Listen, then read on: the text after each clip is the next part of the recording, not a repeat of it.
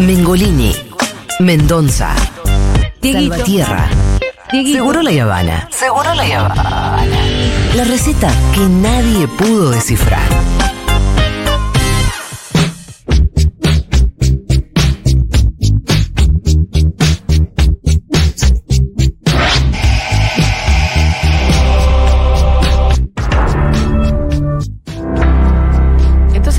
Conclusión es que hay que votar a Alfred. Obvio, me gusta. Ya sabes, la trilogía de Nolan en HBO Max.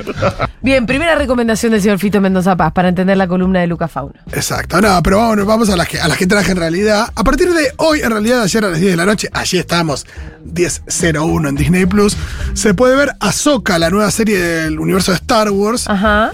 que eh, trae, no por primera vez, porque ya lo habíamos visto en la serie de Mandalorian y en Boba Fett, pero sí trae al live action a, con su propia serie a Ahsoka Tano, que es un personaje, quizás el mejor personaje que ha dado Star Wars en los últimos 35 años, o sea, después Sí. de la trilogía original, eh, pero que lo conocíamos solamente en versión animada, eh, y que es la Padawan, la que primero fue Sí. Padawan de Anakin Skywalker. Una situación bastante extraña, la de una Padawan o aprendiz cuyo eh, maestro se transforma en el villano más villano de toda la galaxia.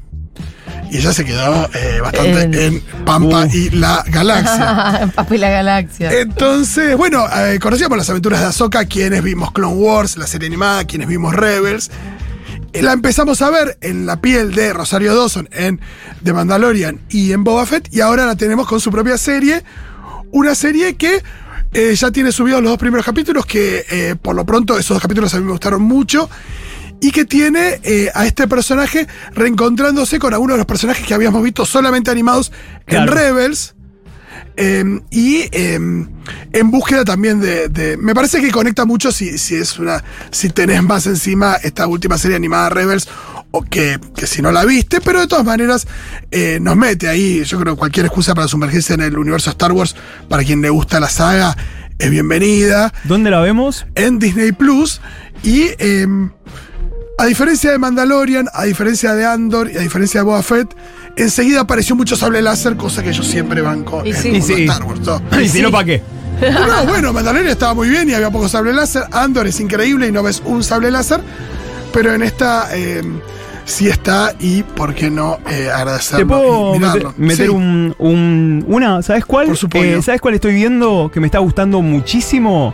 Eh, en HBO estoy viendo eh, Ivy, eh, Poison Ivy y Harley Quinn. Ah, está ¿La muy animada? bien. Sí, sí. No solo que está. ¿No la habías visto? No la había visto. Ah, sí. Y no solo que está Es muy súper bien, queer, además. Es súper queer, pero es, es el queer que a mí me gusta porque es el Feliz. que tiene. Pero no, no, no solo eso. Ah. No, es re punk y tiene tantas capas.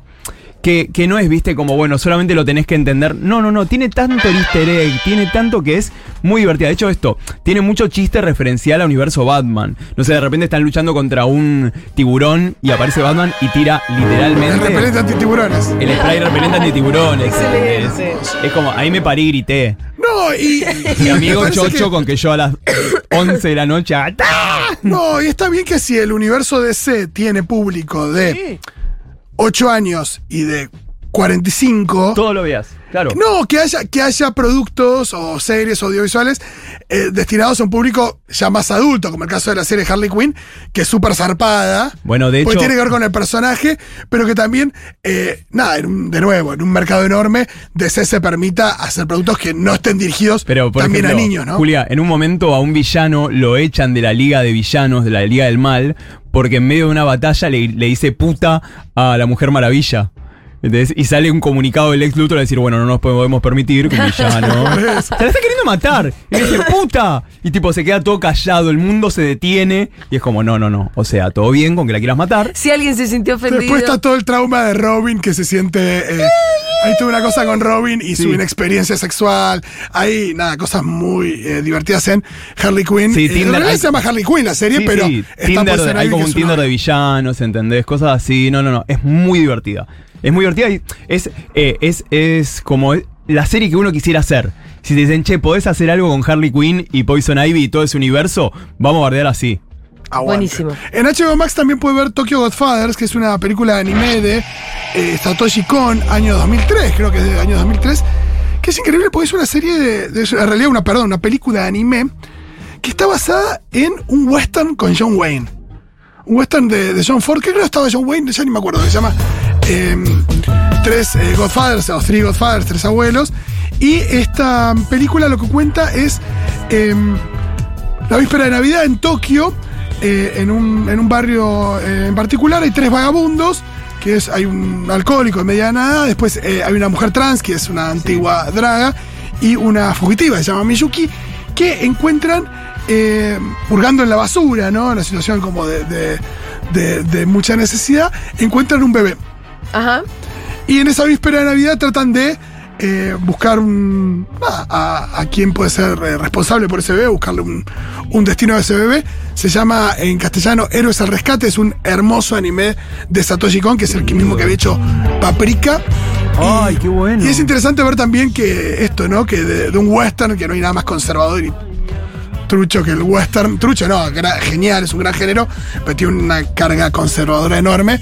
Que de repente alguien agarre, lo transforme en un anime con una eh, mujer trans como protagonista y eh, en una historia muy eh, emocionante. Así que búsquenlo. Héroes al rescate se llama Tokyo Godfathers. Seguimos. Prime Video en la eh, plataforma de Amazon. Fabio, crónica de un director, un documental sobre Leonardo Fabio. Qué lindo. Un gran documental companion, digámosle. Pueden comprarse el libro de Flor Halfon Sí. Sí. y em, después eh, ver este documental, o mientras, porque la verdad se complementan muy bien.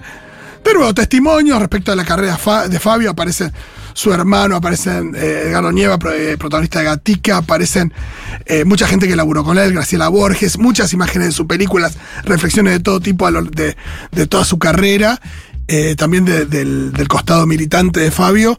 Así que lo pueden encontrar ahí, Fabio, Crónica del Director, en Prime Video.